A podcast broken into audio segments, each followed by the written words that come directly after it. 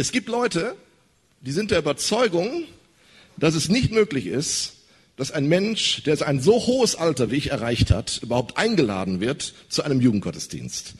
Um diese Menschen sozusagen Lügen zu strafen, machen wir jetzt Folgendes. Wir werden jetzt gleich ein Bild bei Instagram und bei Facebook hochladen, aber brauchen wir natürlich eure Hilfe.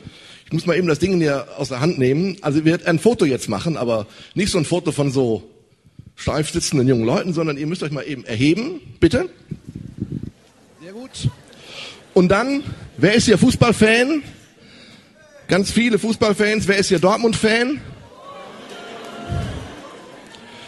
Du Jenny, wir gehen. Also beim Fußball, wenn man Tore geschossen hat, dann gibt's ja so einen Jubel. Und den will ich jetzt gleich von euch sehen. Ich sag dann, ich muss Mikro eben auf der Hand legen. Und das werde ich dann mal hier versuchen. Ihr werdet euch bei Facebook wiederfinden. Wenn es jemanden gibt, der bei Facebook nicht gesehen werden will, der müsste sich jetzt kurz melden. Sonst vorbei.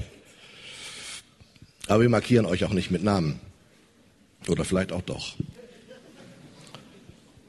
Ich habe mir gedacht, weil ich ja nicht so genau weiß, also, na, andersrum gesagt, meine Frau, mit der ich seit 35 Jahren verheiratet bin und die ich wieder heiraten würde, kommt hier aus diesem Bundesland Hessen, aus dem sogenannten Hinterland. Gibt es Hinterländer hier?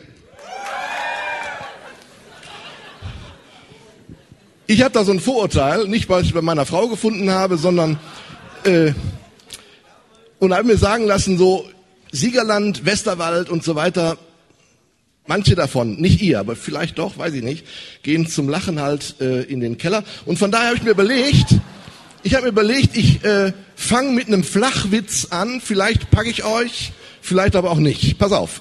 Ich kann, mir, ich kann mir die Witze nicht merken, deswegen muss ich sie vorlesen. In der Grundschule wird gerade die Geschichte von wem auch immer von Jona erzählt und dem Wal. Also für die normale Literatur ist der große Fisch ein Wal. Ich vermute es auch, steht aber nirgendwo übrigens in der Bibel. Nicht, dass du das denkst, das wäre jetzt äh, eine Irrlehre, die ich hier verbreite. In der Grundschule wird gerade eben von diesem Wal erzählt. Der Lehrer sagt, ja. Und dann kam der riesige Wal und verschlang Jona und spuckte ihn da, wo er hin sollte, wieder aus. So steht es in der Bibel. Aber, ihr lieben Schüler, das müsst ihr nicht unbedingt glauben. Ein kleines Mädchen sagt ganz fröhlich und sicher, Herr Lehrer, ich glaube aber daran, dass das wirklich passiert ist. Na ja, Du musst nicht alles aus der Bibel glauben, wiederholt der Lehrer. Aber das Mädchen immer noch sicher, na gut, dann werde ich den Jona halt fragen, wenn ich in den Himmel komme. Der Lehrer fragt kritisch, und wenn er nicht im Himmel ist, was ist denn, wenn er in der Hölle ist? Sagt das Mädchen, dann können Sie ihn ja fragen. Okay, oder? Ich hatte gar nicht mit so viel Reaktion gerechnet. Ihr ermutigt mich, echt? Wow, ich komme aus dem Ruhrgebiet. Also, das mit dem Eisbrecher hat schon mal funktioniert. Jetzt können wir ja weitermachen. Man hat mal irgendwann mal gesagt, man muss es schaffen, innerhalb der ersten fünf Minuten jemanden zu, zu bekommen, dann wird er auch noch mal 30 Minuten Langeweile aushalten. Jetzt, die fünf Minuten sind um, jetzt kommen die 30 Minuten. Du hast mich gefragt, was wünsche ich mir für heute? Und ich habe wirklich ehrlicherweise ganz viel mit Gott darüber gesprochen, dass ich mir sehr wünsche, dass wir heute Abend, ihr seid zum Teil ja jeden Sonntag hier, ihr erlebt ganz, ihr bekommt ganz viel Message, ganz viel Input. Und das muss man auch alles verarbeiten und irgendwann auch, wie man so sagt, auf die Straße bringen, das Ding leben. Und ich wünsche mir das so sehr, weil in euch so viel Potenzial steckt, dass das, was wir heute Abend hier miteinander erleben, dass es ganz tief reingeht in dein Herz und dass es dich wirklich verändert. Dass du anfängst, die, die Mauern deiner Lebensbegrenzungen, und glaub mir, der Jona hatte eine definitive Mauer um sich herum, dass ihr anfängt, fangt die Mauern eurer Lebensbegrenzungen niederzureißen, dass ihr anfangt, der, der Kraft Gottes wirklich zu vertrauen. Ich glaube, dass Jona eines der besten Bilder aus der Bibel ist, darüber nachzudenken, was es heißt, in einer unmöglichen Situation zu sein und trotzdem aus dieser Situation rauszukommen und etwas Gutes zu erwarten. Ich bin davon überzeugt. Ich würde mal sagen, heute Abend kenne ich hier in diesem Raum zehn Prozent der Leute.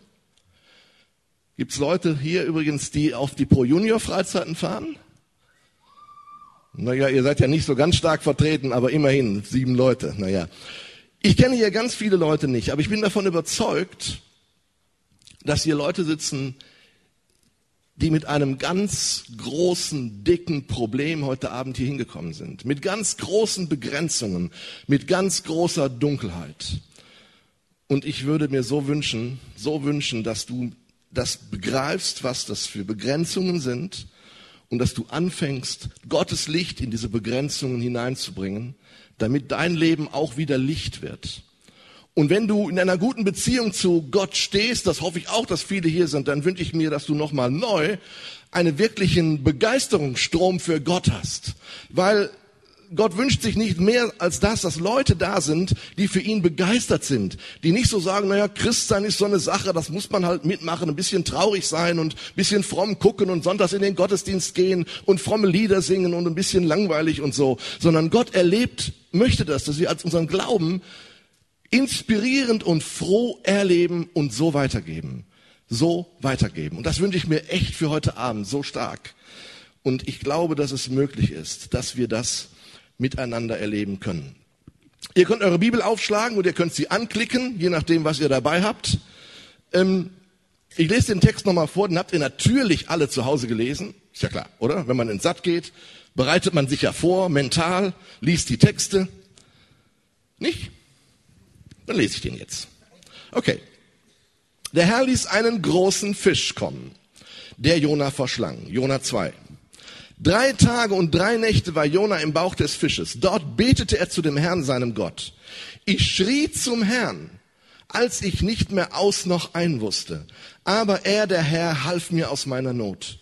Ich war dem Tod nah.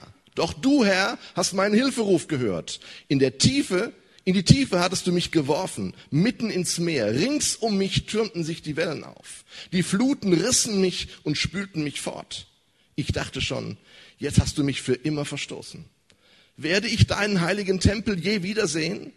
Ja, der Strudel zog mich in die Tiefe, bis ich fast ertrank. Seetang schlang sich mir um den Kopf. Bis zu den Fundamenten der Berge sank ich hinab in ein Land, dessen Tore sich auf ewig hinter mir schließen sollten.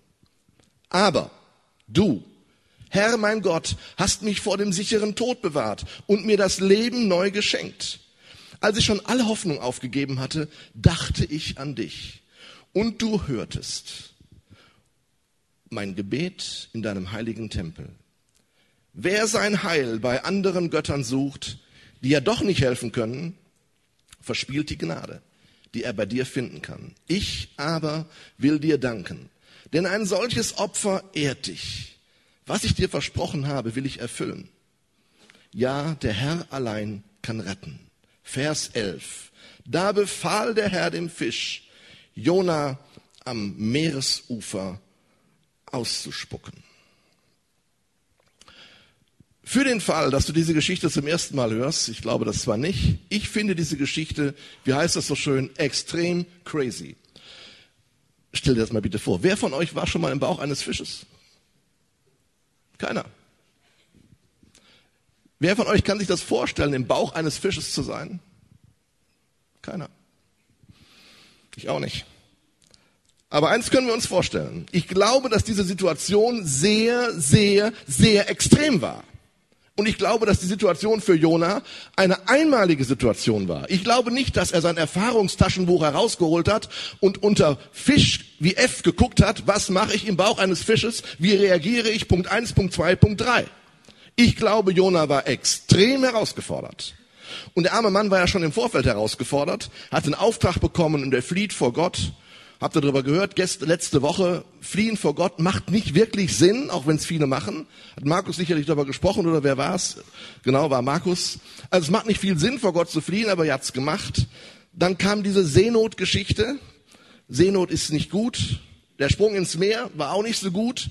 Und dann kam der, der Moment des Verschlingens. Ich habe die letzte Woche mal einfach mich hingesetzt in mein Zimmer beim Vorbereiten dieser Predigt, habe die Augen zugemacht und habe mir so vorgestellt, Dirk wäre im Wasser und dann kommt der Fisch. Habt ihr schon mal, nehmen wir mal an, es wäre ein Pottwal gewesen, sagen wir es mal. Sagen wir mal, es wäre ein Pottwal. Das ist nämlich der einzige Wal, habe ich auch gegoogelt, der, der Menschen schlucken könnte. Ähm, nehmen wir mal an, es war ein Pottwal. Dann bist du im Wasser, der Schlund geht auf. Hast du die Situation? Kannst du dir vorstellen? Der Schlund geht auf und auf einmal bist du im Inneren des Fisches. Nicht schön, oder? Dann habe ich noch mehr gegoogelt und das fand ich auch sehr herausfordernd. Die Pottwale zumindest, wie gesagt, nehmen wir an, es wäre einer, haben nämlich drei Mägen. Drei. Einen Vormagen, ist ungefähr so groß wie ein Haus, nein, weiß ich nicht. Einen zweiten Verdauungsmagen und einen dritten. Der Vormagen ist sozusagen bakterienfrei, da kann man sich aufhalten, Urlaub machen, wie auch immer. Da passiert noch nicht so ganz viel. Aber ab Magen 2 und in Magen 3 gibt es Säure. Wer von euch hat schon mal mit Säure zu tun gehabt? Das ist nicht wirklich gut. Magen 2 und Magen 3 zersetzt alles das, was der, das der große Schlund vorher genommen hat. Jona war in Magen 1 wusste aber in dem Moment nicht, was passieren würde. Stell dir mal vor, du bist in Magen 1 und weißt genau, hinter der nächsten Kurve, hinter der nächsten Aorta oder was auch immer da war, ich habe mit Medizin wenig am Hut, ähm, auf jeden Fall hinter der nächsten Kurve ist die Zersetzungsmaschine. Und Jonah findet sich, hält sich vielleicht an einem der Zähne noch so fest und denkt, hoffentlich komme ich da nicht rein. Das war extrem herausfordernd. Und das war nicht nur so eine Geschichte, die wir so lesen, so in der Sonntagsschule, ach, die Jona-Geschichte und der Wal und alles so lustig und der kommt wieder raus und wird an Land gespuckt und kann sofort am Strand sein und sich sonnen und so. Nein, das war wirklich herausfordernd, was der Jona da erlebt hat. Es war wirklich herausfordernd. Ich weiß nicht, wie du reagieren würdest. Ich weiß auch nicht, wie ich reagieren würde. Doch, ich würde, ich weiß, wie ich reagieren würde. Definitiv weiß ich, wie ich reagieren würde. Aber nicht so, wie in Vers 2 steht. So würde ich, befürchte ich, nicht reagieren. In Vers 2 steht nämlich Folgendes. Dort im Vormagen, steht nicht in der Bibel, sage ich jetzt mal so, dort im Vormagen betete er zum Herrn, seinem Gott, und schrie, als ich nicht mehr aus noch ein wusste. Ich finde das herausragend, dass jemand in so einer Situation darüber nachdenkt, dass es an einer Stelle im Leben jemanden gibt, der helfen kann. Er schrie zu dem Gott, den er kannte. Er hat also seine Begrenzung, seine Mauer, seine persönliche Lebenssituation nicht akzeptiert. Er hat zu Gott geschrien, weil er wusste, davon bin ich überzeugt, es gibt Rettung. Ich will dir mal eine Frage stellen. Du kennst garantiert Begrenzungen in deinem Leben. Ich dich fragen würde, ich weiß nicht, wie du heißt, aber du weißt genau um die Begrenzungen in deinem Leben. Wenn, ich, wenn du mich fragen würdest, ich habe eine Menge Begrenzungen. Und ich könnte hier durchgehen und wir würden hier 800 mal 7 Begrenzungen erleben und würden sagen, wow, so viele Begrenzungen gibt's, gibt's tatsächlich. Jeder von uns hat irgendwo seine persönliche Begrenzung, wo er sagt, hier stoße ich an meine Grenze. Jetzt hat man zwei Möglichkeiten. Man kann seine Begrenzungen akzeptieren. Man sagt einfach, ich arrangiere mich damit. Oder aber auch nicht. Was gibt es für Begrenzungen? Ich habe mir überlegt, wer könnte mir heute Abend mal helfen, die Mauern der Begrenzungen aufzubauen, und mir fällt kein besserer ein als mein Freund Wolfgang, der hier vorne in der zweiten Reihe sitzt. Tut mir leid, Wolle. Es geht nicht anders. Du musst sie auf die Bühne. Du hast sie gewünscht. Jetzt bekommst du deinen Wunsch. Ein Applaus für den Wolle Kretz.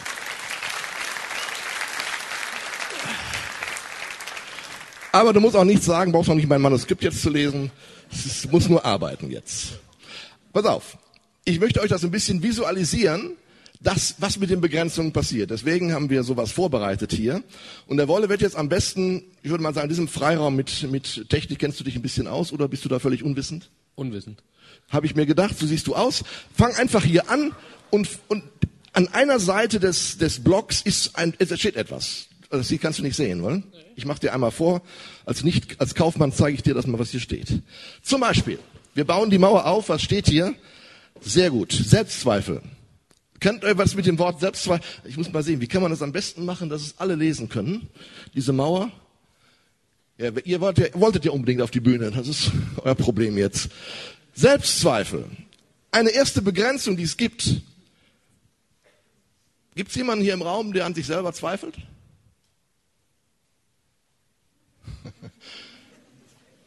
Cool, wie ihr lügen könnt. Sehr gut. Bitte? Ja, stimmt. Jeder Mal ist auch nicht, ist nicht schlecht. Habe ich auch schon, mache ich auch oft. Aber ich glaube, dass Selbstzweifel dahin führen können, dass man sich selber total anzweifelt. Dass man nicht mehr über sich selber nachdenkt. Dass man denkt, ich bin der Letzte. Und dann kommt ein zweites, wenn man, glaube ich, den richtigen jetzt finde. Ja, das ist gut. Den hätte ich gerne.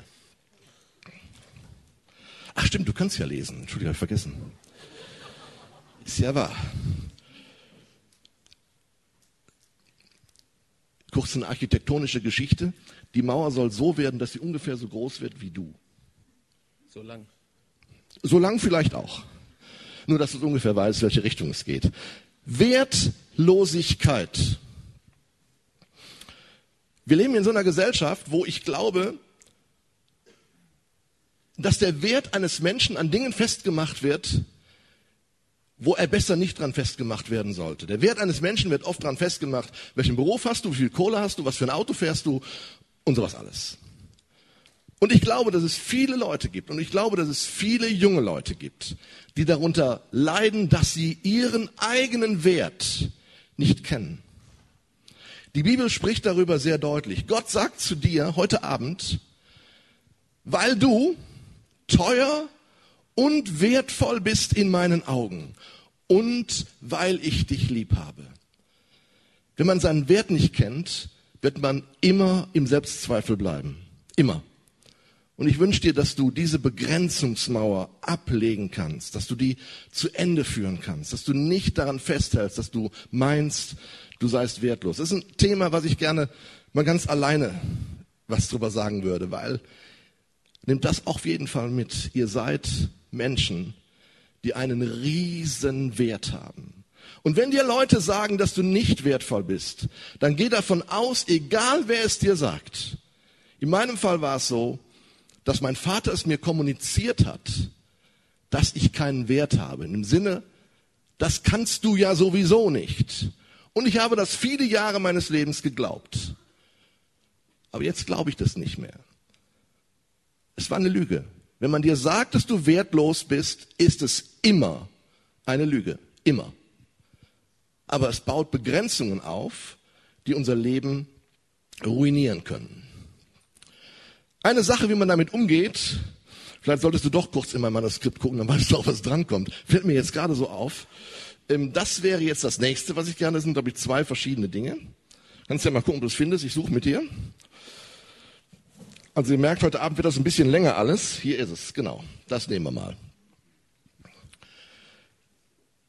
Aus Selbstzweifel und Wertlosigkeit kommt oft das Problem, dass man sich hineinstürzt in irgendeine Art von Sucht. Jetzt denkt ihr wahrscheinlich, oh, heute Abend, wir sind hier fromm zusammen. Wie viele Leute, kurze Klammerfrage, ich stelle gerne Klammerfragen, wie viele Leute gehen zumindest offiziell von euch in eine christliche Gemeinde? Inoffiziell frage ich jetzt nicht. Das heißt also, wir reden hier in einem christlichen Kreis und könntest du vielleicht sagen, sorry, Süchte. Hab ich da überhaupt kein Problem mit. Ich behaupte, wenn du das sagen solltest, dass es sein kann, dass du lügst. Ich glaube, es gibt so viele Süchte, die unser Leben zerfressen. Ich glaube und habe das leider in den vielen Jahren der Jugendarbeit erlebt, dass Leute, die jung sind wie ihr, sich wohlfühlen im Koma saufen, dass Leute wie ihr auch andere Drogen nehmen, weil es so schön high macht, wenn man ein bisschen was raucht. Und ich weiß, dass viele, vor allen Dingen männliche, junge Menschen, in der Pornosucht hängen und da nicht rauskommen. Und andere Süchte.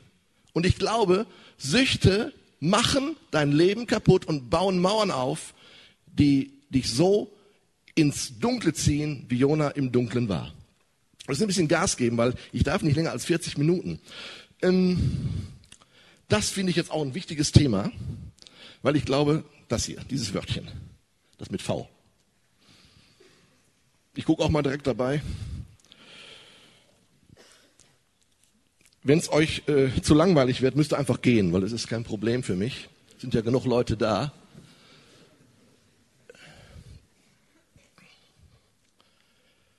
Denkst du auch als Christ oder auch als Nicht-Christ, wie auch immer, Vergebung ist eine schwierige Sache.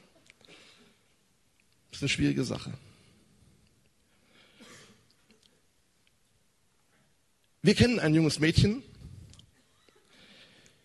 die über Jahre lang, die jahrelang zwangsprostituiert worden ist. Man hat ihr Drogen gegeben, man hat sie abhängig gemacht, man hat sie ab ihrem 14. Lebensjahr in die Prostitution geschickt. Vor einem Jahr hat sie Jesus kennengelernt, oder vor anderthalb? Vor anderthalb Jahren hat sie Jesus kennengelernt. Und da gab es eine große Bandbreite von Vergebungsbereitschaft, weil ihr Vater mit da dran hing an dieser ganzen Geschichte. Und ich hätte, ich würde euch gerne, habe ich nicht drüber nachgedacht, ich hätte euch gerne ein Bild gezeigt, wie sie letzten Sommer aus dem Wasser sprang, als sie getauft wurde und nochmal bewusst gesagt hat, ich lebe mit Jesus. Und sie hat uns oft gesagt, dass sie das gekonnt hat, in der Kraft von Gott zu vergeben. Und das war ein krasser Fall. Aber ich glaube, Vergebungsbereitschaft ist eine Sache, die unser Leben betrifft. Ich glaube, es gibt Menschen in deinem Leben, die haben dir wehgetan. Die haben dir etwas angetan, wo du denkst, das kann ich nicht vergeben. Wenn du dich, wenn du nicht vergibst, das ablehnst, dich in einen Prozess der Vergebung zu begeben, bin ich davon überzeugt, dass du in der Dunkelheit bleibst und dass diese Mauern sich weit, weit aufreißen. Es gibt noch so ein paar andere Dinge, die schwierig sind, da brauche ich nicht viel darüber zu erzählen. Wir sprechen zum Beispiel über ähm, Schulstress oder Arbeitslosigkeit. Vielleicht findest du die Sachen. Das sind Sachen, die, die können passieren. Ich weiß, morgen haben einige Leute Abi. Das kann einen stressen, oder? Abi kann einen schon ein bisschen stressen. Aber es darf dich nicht so stressen, dass du denkst, mein Leben hängt nur am Abi. Hier steht ein lebender Beweis dafür, dass es auch ohne Abi funktioniert. Nein, macht's gut, macht's gut mit dem Abi. Aber solche Dinge können einen aber trotzdem ganz stark in Beschlag nehmen. Es kann sein, dass du irgendwo an einem Punkt in deinem Leben ein Trauma erlebt hast. Es kann sein, dass deine Trauma müsste irgendwo sein. Weiß ich auch nicht genau. Irgendwo. Es kann sein, dass deine familiäre Situation gerade in diesem Moment so ist, dass du sagst, es geht gar nicht. Es funktioniert nicht. Ich würde mir so wünschen, dass es in meiner Familie anders wird. Und du drehst dich nur noch um diesen einen Punkt, wie es denn in deiner Familie anders werden könnte. Und die Mauer und die Dunkelheit um dich herum wird immer größer. Dann gibt es noch falsche Freunde. Falsche Freunde gibt es noch. Darüber muss man nicht sagen. Du weißt selbst, ob äh, Freunde gut oder richtig sind. Dann kann man auch, das ist auch ein herausforderndes Ding, man kann sich auch so über eine langweilige Gemeinde aufregen, dass man gar nicht mehr den Blick für das Gute hat. Man kann zum Beispiel auch, was haben wir hier noch? Ja, das ist auch ein Punkt, das ist ein wichtiger Punkt. Man kann ein falsches Gottesbild entwickeln.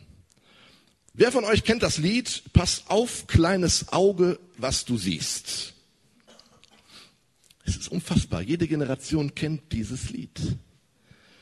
Ich bin mit diesem Lied groß geworden und hatte dadurch ein Bild von Gott, der im Himmel sitzt mit seiner gesummten Videokamera und genau auf mich guckt und immer alles genau im Blick hat. Zum Beispiel, du hast dir gerade an die Nase gefasst. Gott hat's gesehen. War das gut oder war es nicht gut? Ich dachte, alles, was Gott sieht, kann doch nicht gut sein. Was ich tue ich alles? Immer diesen Gott, der von oben guckt und die Menschen beobachtet und nur darauf wartet, dass du einen Fehler machst. Irgendwann habe ich gemerkt, so ein Blödsinn. Gott ist ein heiliger Gott, ja. Und er hasst es, wenn Menschen Sünde tun. Und er hasst die Sünde. Und er Sünde trennt, ja. Aber weißt du, was Gott vor allen Dingen ist? Gott ist Liebe. Gott ist das, er dir sagt, weißt du was? Ich hab dich lieb. Ich weiß nicht, wann du zum letzten Mal von jemandem gehört hast, der dir sagt, du, ich hab dich lieb. Wenn du es lange nicht gehört hast, lass dir das heute Abend einfach mal sagen, sozusagen stellvertretend von mir. Gott sagt dir, ich hab dich lieb. Und zwar bedingungslos. Wir stellen oft Liebe mit Bedingungen zusammen. Ich hab dich lieb, wenn. Aber Gott sagt, ich hab dich bedingungslos lieb. Was haben wir hier noch als letztes? Dann ist die Mauer fertig. Mach sie ruhig ein bisschen höher noch. Irgendwelche Festlegungen. Wisst ihr, was, was ich mit Festlegungen meine? Es gibt so Sprüche wie, das werde ich niemals machen. Niemals. Solche Worte haben ja auch eine gewisse Macht und man denkt dann, wenn man etwas ausgesagt hat, dann werde ich das auch niemals tun. Festlegungen, die das Leben irgendwie auch eingrenzen. Okay, erstmal vielen Dank, Wolle. Ich muss gleich zwar noch jemanden auf der Bühne haben, aber nehme ich mal zur Abwechslung jemand anders. Dankeschön.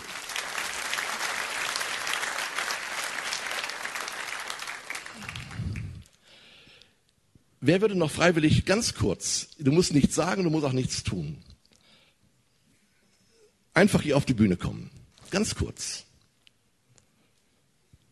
Ich suche mir sonst jemanden aus, wenn ihr es nicht macht, gell? Das habt ihr mittlerweile raus, dass ich da überhaupt kein Problem mit habe. Mareike? Wer ist Mareike? Ach, ja, Mareike. Herzlich willkommen. Du wolltest gerne ein Spiel machen. Schön. Du brauchst keine Angst zu haben. Sehr gut. Stell dich mal ganz nah vor die Mauer, aber mit den Augen, ja, in die Richtung. Näher, noch näher, noch näher. So geht's. Näher geht nicht. Gut. Jetzt lies mir mal die ganzen zwölf Punkte vor.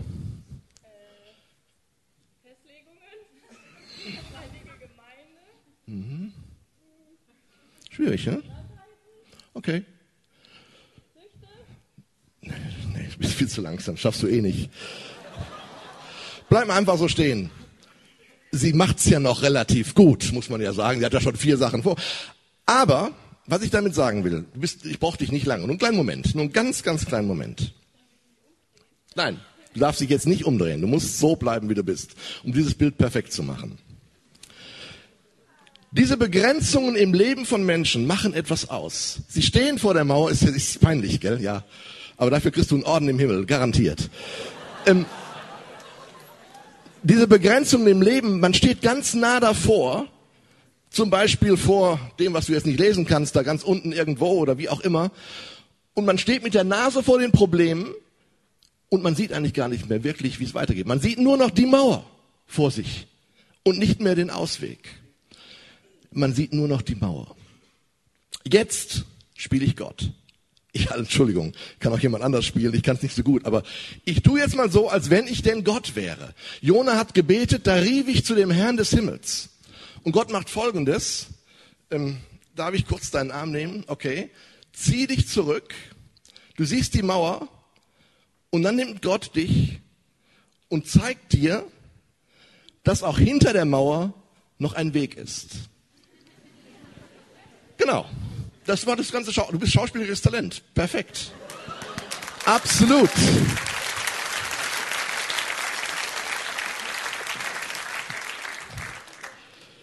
ich schicke dir die Ufer vorbei. Weißt du, worum es geht? Und das hat Jona perfekt irgendwie hinbekommen. Es geht darum, die Blickrichtung zu ändern. Wenn du vor dieser Mauer stehst, wie Mareike das gemacht hat, du siehst nicht mehr, worum es wirklich geht.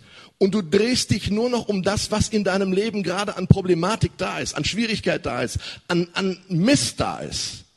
Und dann sagt Gott, schau doch mal ein bisschen dir die Sache von einer anderen Seite an. Nimm meine Hand und ich führe dich und zeige dir, dass für mich keine Mauer in irgendeinem Fall auch nur ein Millimeter zu hoch ist. Jede Mauer kann mit Gott niedergerissen und umgangen werden. Niedergerissen ist irgendwie besser.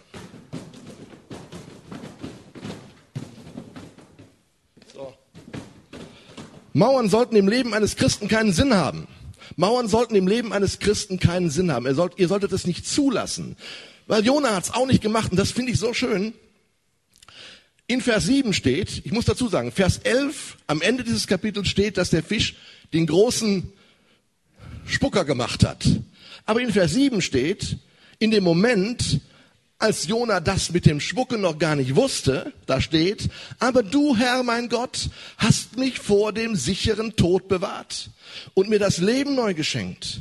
Als ich schon alle Hoffnung aufgegeben hatte, dachte ich an dich und du hörtest mein Gebet. Er hat also vorausschauenden Glauben gehabt. Er hat daran geglaubt, dass er aus diesem Bauch rauskommt. In dem Moment. Und weißt du, was ich dir wünsche? Ich wünsche dir, dass du diesen Jesus, diesen Mann von Golgatha, dass du Gott so kennenlernst, dass du ihm alles, aber auch wirklich alles zutraust.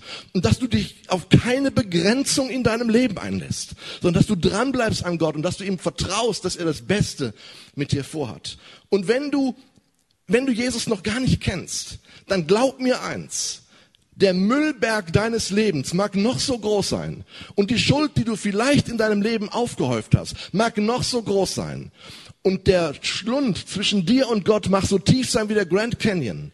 Wenn du daran glaubst, dass das Werk von Jesus Christus am Kreuz von Golgatha für dich gilt, wo er die Schuld bezahlt hat, wo du zu ihm kommen kannst, damit du deine persönlichen Begrenzungen abbauen und erleben kannst, nicht mehr erleben musst, dann glaub daran, dass Jesus dein Leben neu gemacht hat und neu machen möchte. Deine Schuld, deine Zweifel, deine Fragen. Dass du ihn einlädst, einfach in dein Leben zu kommen. Und wenn du heute Abend hier sitzt, als jemand, der schon lange mit Jesus lebt, dann wünsche ich dir diesen Vers 9 aus dem Kapitel. Da sagt Jona, ja, der Herr allein kann retten. Dass du völlig überzeugt wirst von der Kraft Gottes in deinem Leben. Ja, dann wünsche ich dir, dass du das neu dazulernst, dass Gott eine lebendige Beziehung zu dir möchte. Weißt du, dass Gott Beziehung möchte? Er möchte eine lebendige Beziehung zu dir. Jona hat sich erinnert. Er war dran an dieser Beziehung. Und Gott möchte, dass du dich entscheidest. Was hat, macht eine Entscheidung aus? Was macht eine Entscheidung aus? Also nehmen wir mal an. Nehmen wir mal an, du bist verliebt. Kennt das Gefühl jemand? Ihr seid so gut im Lügen. da ist jemand,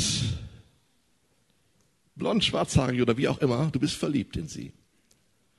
Es nützt dir überhaupt nichts, wenn du jeden Sonntagabend im Satt da sitzt und schweigend leidest. Irgendwann kannst du eine Entscheidung fällen und kannst sagen, ich gehe mal dahin und sage, du, ich habe mich verliebt. Kann schiefgehen, das ist wohl wahr. Aber du hast es zumindest ausgedrückt, dass du eine Entscheidung gefällt hast. Entscheidung hat was mit Aktivität zu tun. Und so ist es im geistlichen Leben. Wir müssen uns für etwas entscheiden. Es gibt in der Bibel viele Bilder. Petrus entschied sich, aus dem, aus dem Boot zu steigen und er stellt fest, das Wasser trägt.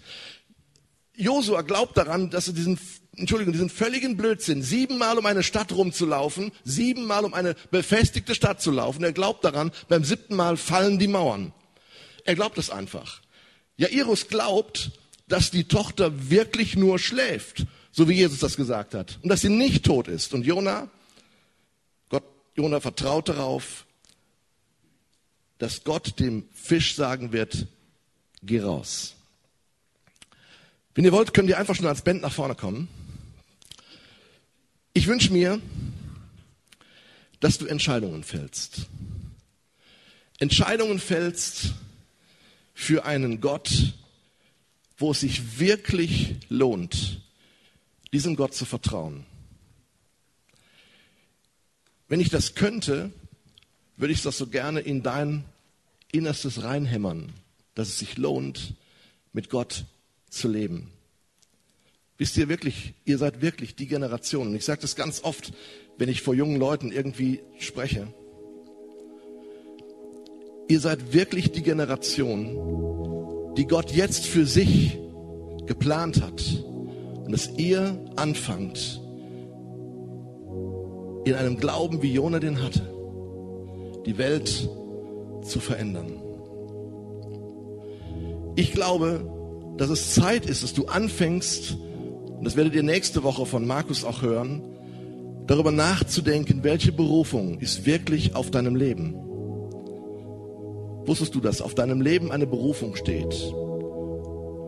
Und diese Berufung freut sich Gott, wenn du sie lebst, wenn du sie nach außen trägst, wenn du das tust, was Gott in dich hineingelegt hat. Ihr seid die Generation, und das sage ich auch ganz bewusst, die in der Lage sein könnte, Veränderungen in die Gemeindewelt unseres Landes und darüber hinaus zu geben. Es macht keinen Sinn, immer über das zu mosern, was alles nicht, nicht gut ist und was doof läuft.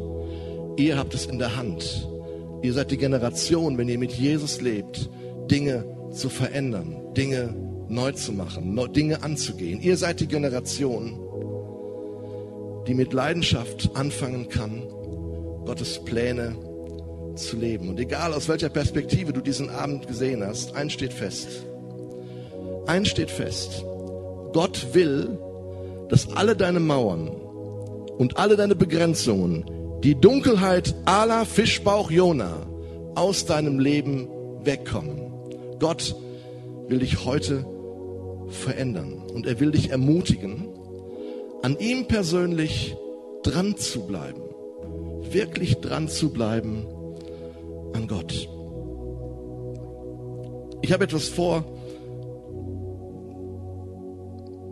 weil ich glaube, dass es an solchen Abenden immer wichtig und gut ist, vielleicht, vielleicht, wenn man im Herzen in irgendeiner Weise angesprochen ist, irgendwie das auch festzumachen und den Segen Gottes über sich aussprechen zu lassen. Und deswegen wollte ich euch bitten, dass ihr jetzt einfach mal alle eure Augen schließt. Ich möchte gerne einen kleinen Moment so eine, darf ich mal sagen, so eine Privatsphäre schaffen für alle hier in diesem Raum. Dass ihr einfach die Augen schließt und gar nicht darauf achtet, was macht der andere. Und ich möchte dich fragen, wenn du möchtest, wenn du an heute Abend nochmal den Eindruck bekommen hast, ja, ich möchte diesem Gott nochmal ganz neu mein Leben geben. Ich möchte mich ihm hingeben. Ich möchte die Begrenzungen meines Lebens in die Hand Gottes legen und ich möchte einen Neuanfang machen. Ich möchte einfach mit Gott leben.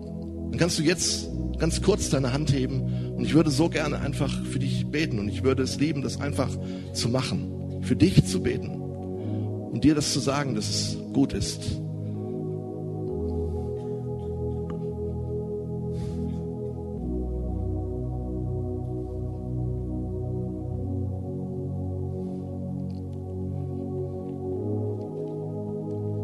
Jesus, da sind jetzt eine ganze Menge Hände nach oben gegangen. Dafür bin ich sehr, sehr dankbar. Und du guckst in die Herzen von jedem Einzelnen und du siehst, welcher Grund dahinter steckt, jetzt seine Hand zu heben und zu sagen, hey, ich will nochmal mit ganzer Kraft und mit ganzer Hingabe dir, Jesus, dienen. Und ich bete für jeden Einzelnen der das jetzt gemacht hat, aber auch für die Leute, die vielleicht einfach noch nicht den Mut hatten, die Hand zu heben, aber es doch in ihrem Herzen so sehen.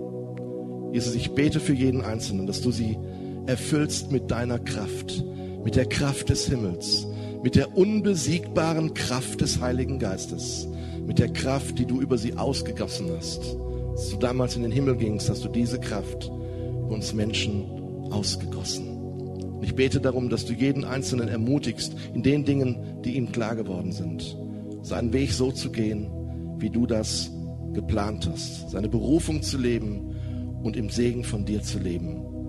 Und ich bitte dich, dass du Stärke gibst, auch wenn Situationen kommen, die entmutigend sind, sie dranbleiben an dir und dich durch nichts, aber durch wirklich gar nichts von dir und deiner Nähe abbringen lassen. Segne sie in dem, was sie tun. Segne sie in jeder Möglichkeit der ganzen Kraft, die vom Himmel kommt. Zum Abschluss würde ich gerne einen Segen für euch alle aussprechen. Und ich würde mich sehr freuen, wenn ihr dazu einfach aufsteht. Wisst ihr, es ist ein riesiges Geschenk, das Gott uns als Christen macht, dass wir einander segnen können. Etwas Gutes übereinander aussprechen können. Und ich möchte es gerne machen und lese euch einen Segen vor, der mich persönlich sehr berührt hat. Gott segne dich mit einem verständigen Herzen, mit Augen, die sehen und mit Ohren, die hören. Gott segne dich mit dem sieghaften Glauben an den gekreuzigten und auf den auferstandenen Jesus, der für uns jede Macht der Sünde und des Todes besiegt hat. Gott segne dich mit seiner Gnade, damit du feststehst, vollkommen und erfüllt bist mit allem, was Gottes Wille ist. Gott segne dich mit der Kraft des kostbaren Blutes des Lammes, das dich reinigt von aller Ungerechtigkeit und das dich schützt vor jedem Angriff des Feindes. Gott segne dich mit dem Geist der Freude Jesu Christi, damit dein Leben Gottes Freude widerspiegelt und dir Zufriedenheit, Dankbarkeit und Fröhlichkeit schenkt. Gott segne dich mit der Kühnheit des Heiligen Geistes und mit seiner Kraft in dem, was du tust. Gott segne dich mit seiner Liebe, damit du die Liebe liebst, die alles trägt, alles duldet und alles hofft. So segne dich der gütige und liebevolle Gott des Himmels. Vielen Dank, dass ihr zugehört habt. Es war mir eine große Ehre, hier vor euch sprechen zu dürfen.